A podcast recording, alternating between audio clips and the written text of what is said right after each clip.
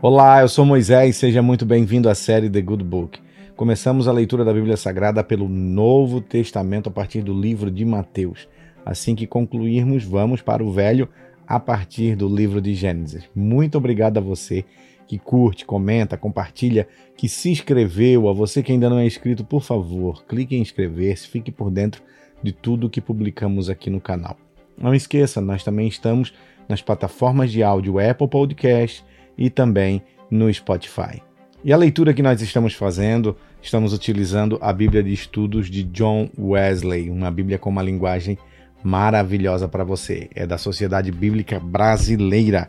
Marcos, livro de Marcos, nós estamos no capítulo de número 8. Vídeo passado nós lemos o capítulo de número 7 que dizia Jesus e a tradição dos anciãos a mulher sírio-fenícia. E agora, no capítulo de número 8, nós vamos começar com a segunda multiplicação de pães e peixes. Naqueles dias, quando outra vez se reuniu grande multidão e não tendo o que comer, Jesus chamou os discípulos e lhes disse: Tenho compaixão dessa gente, porque já faz três dias que elas estão comigo e não têm o que comer. Se eu os mandar para casa em jejum, desfalecerão pelo caminho.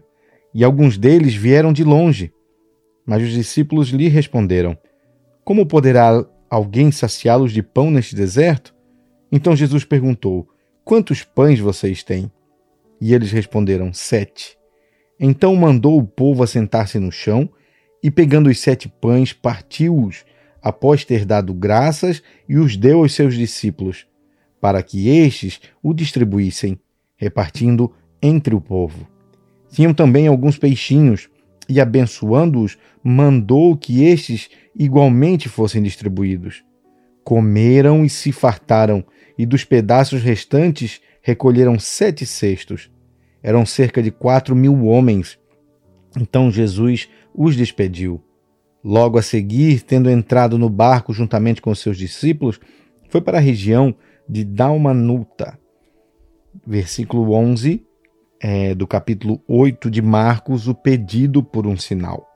Os fariseus chegaram e começaram a discutir com Jesus, e tentando, pediram-lhe um sinal vindo do céu. Jesus, porém, arrancou do íntimo do seu espírito um gemido e disse: Por que esta geração pede um sinal? Em verdade lhes digo que nenhum sinal lhe será dado a esta geração. E deixando-os, tornou a embarcar e foi para o outro lado. Versículo 14: o fermento dos fariseus e o fermento de Herodes.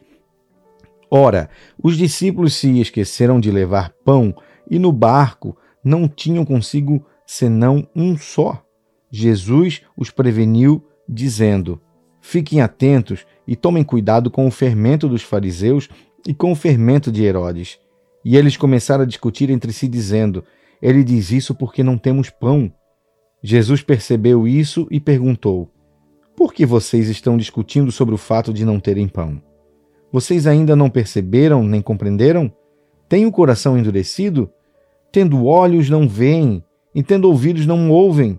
Não se lembram de quando parti os cinco pães para os cinco mil? Quantos cestos cheios de pedaços vocês recolheram? E eles responderam: 12. E de quando partiu os sete pães para os quatro mil, quantos cestos cheios de pedaços vocês recolheram?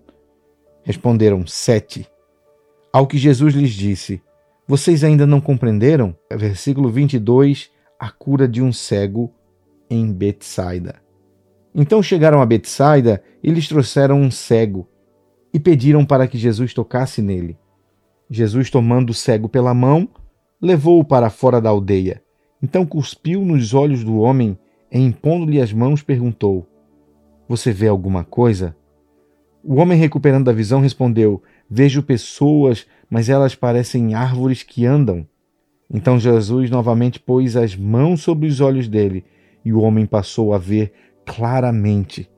Ficou restabelecido e distinguia tudo de modo perfeito. E Jesus mandou para casa, recomendando-lhe: não entre na aldeia. Versículo 27, a confissão de Pedro. Então Jesus e os seus discípulos foram para as aldeias de Cesareia de Filipe. No caminho perguntou-lhes: Quem os outros dizem que eu sou? Os discípulos responderam: Um dizem, uns dizem que és João, outros dizem que és Elias, e ainda outros dizem que és um dos profetas. Então Jesus perguntou: E vocês, quem dizem que eu sou? Respondendo, Pedro lhe disse: O Senhor é o Cristo. Então Jesus os advertiu de que a ninguém dissessem tal coisa a seu respeito. Jesus prediz a sua morte e ressurreição. Versículo 31. Então Jesus começou a ensinar-lhes que era necessário que o filho do homem sofresse muitas coisas, fosse rejeitado pelos anciãos, pelos principais sacerdotes e pelos escribas, fosse morto e que depois de três dias ressuscitasse. E isto ele expunha claramente. Então Pedro, chamando-o à parte, começou a repreendê-lo. Mas Jesus, voltando-se e vendo os seus discípulos, respondeu, repreendeu a Pedro e disse: Saia da minha frente, Satanás, porque você não leva em consideração as coisas de Deus, e sim as coisas dos homens. Versículo 34: Tome a sua cruz então, convocando a multidão e juntamente os seus discípulos, Jesus lhes disse: Se alguém que vier após mim negue a si mesmo, tome a sua cruz e siga-me. Pois quem quiser salvar a sua vida a perderá. E quem perder a vida por minha causa e por causa do Evangelho, esse a salvará. De que adianta uma pessoa ganhar o mundo inteiro e perder a sua própria alma? Que daria uma pessoa em troca de sua alma? Pois quem nesta geração adúltera e pecadora se envergonhar de mim e das minhas palavras, também o filho do homem se envergonhará dele, quando vier na glória do seu Pai com os santos anjos.